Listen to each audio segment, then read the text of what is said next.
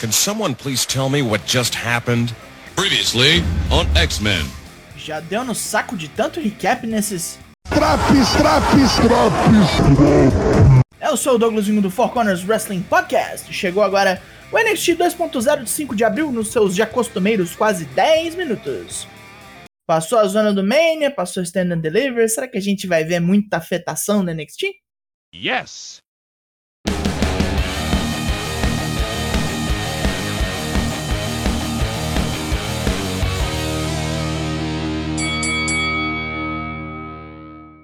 Igualzinho no Raw, começamos com um recap gigante do Stand and Deliver. A música aqui é bem ruim, porém. Braun Breaker vem com seu cinturão ganho no Raw para começar a zona de hoje.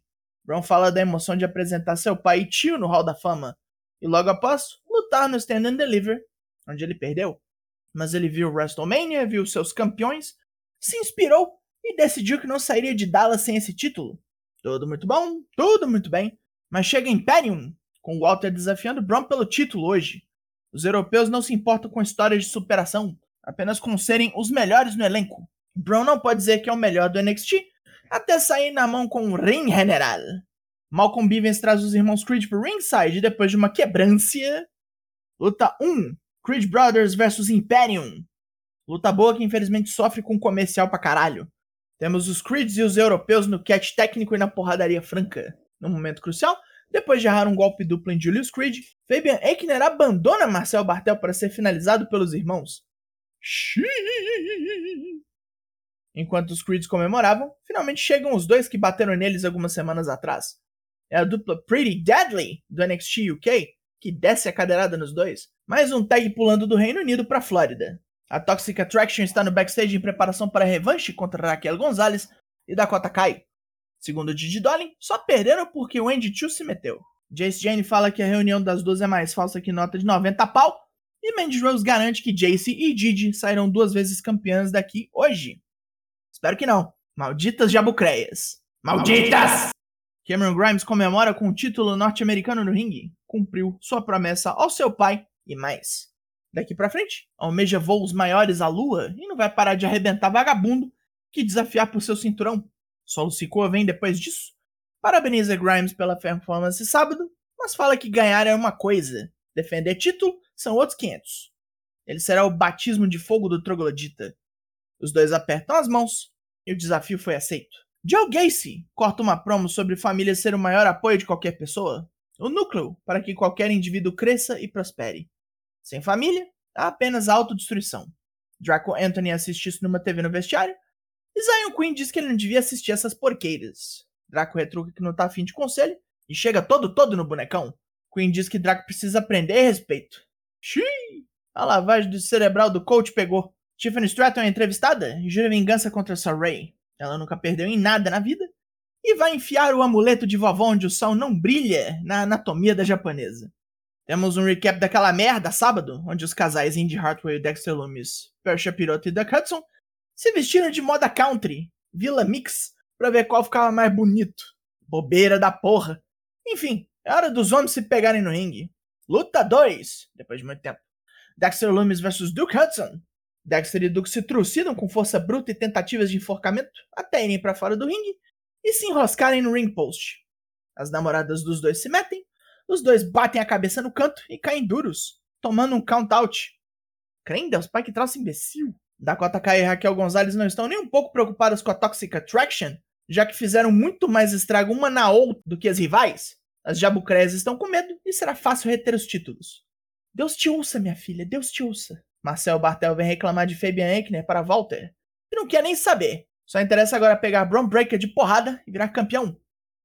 Luta 3. Toxic Attraction vs Raquel Gonzalez e Dakota Kai pelos títulos de tag do NXT. Parecia um lance fácil, mas as duas perigóticas tomam a frente contra Kai e Raquel e batem bastante, deixando a grandona com o joelho bambo de novo. Wendy Cho aparece usando um pijaminha de animal, mas é estourada por Mandy Rose antes que possa fazer qualquer coisa. Raquel tenta uma tingona bomba em Didi, mas Jace acerta um chop block e a grande do Rio Grande se fode com um Toxic Shock. De novo essas praga campeã. Puta que pariu, não dá pra ser feliz. AJ Galante apresenta no ringue uma cerimônia de coroação. Tony D é agora o novo dono do NXT. É bobo isso. Fala mais nada não. MSK convida todos os tags da casa a virem pra cima deles pelo título. Quem quiser, tá podendo vir. Quem vai ser os primeiros? Os Creeds ainda não tiveram seu desafio oficial, mas a Pretty Deadly tá aí, né? Grayson Waller e seu guarda-roupa indiano surgem para desafiar os maconhos, que topam essa briga pra agora. Waller está de tipóia e fala que logo logo rola. Quero ver com as notícias do Nash Carter de hoje. Ah, vai ter demais. Dakota Kai reverteu pro estado de doida no backstage novamente e berra que Mandy Rose não está segura, desafiando a campeã. Luta 4: Nikita Lyons vs Lash Legend. Numa clara demonstração de quem tá pronta pro ringue e quem não tá, Nikita arregaça Lash com um monte de chutes, contra-atacando as jogadas erradas e botes do protótipo de Marcia Goldsmith, terminando com um combo giratório mais espacate. E agora sai da minha TV, sua praga! Tony D'Angelo e AJ Galante vão saindo do prédio quando trombam o legado do fantasma. Santos Escobar fala que os dois podem coexistir numa boa se os negócios não se cruzarem. Cartão mexicano contra a máfia italiana? Eu topo. Kushida jura Von Wagner de morte pelo ataque a Ike Mendiro semana passada, em japonês e com legendas. O tempo de Wagner acabou. Ah, se isso fosse verdade. Main Event! Luta 5: Ron Breaker vs Walter. 13 minutos de qualidade de porrada na sua TV. Com bons golpes calculados, Walter danifica Bron a ponto do Gorilla Press não sair, mas o boneco reage. Os dois trocam tapas e murros loucamente, depois de Walter tomar um Spear. Um combo de Powerbomb e enforcamento do austríaco quase, quase resolve, mas Bron escapa e finalmente consegue o Gorilla Press Power Slam. Rapaz, a Imperium só tomou ferro hoje. Rick Steiner aparece no telão para parabenizar o filho também para revelar que foi sequestrado por Joe Jace Harland. Que diabo. Ai meu Deus. Ele disse mais cedo que família é tudo e quer ver se consegue ensinar truque novo pro cachorro velho. Que final de programa mais bizarro. Pontos positivos! Só Breaker vs Walter hoje foi 100%. A chegada da Pretty Deadly talvez ajude a divisão de tags depois da porrada que ela levou hoje. Rapaz! Pontos negativos! A plateia tava um saco hoje, hein? Wrestling zoadinho ou fraco em quase todas as lutas e comercial mandando ritmo de ringue pra casa do caralho.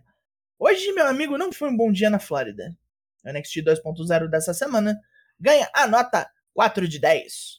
E saiu de Pirocópteros Traps. Four Corners faz lives toda terça e quinta, sempre às 8 da noite lá no Twitch. Hoje, especialmente, vai ter, e amanhã também é dia.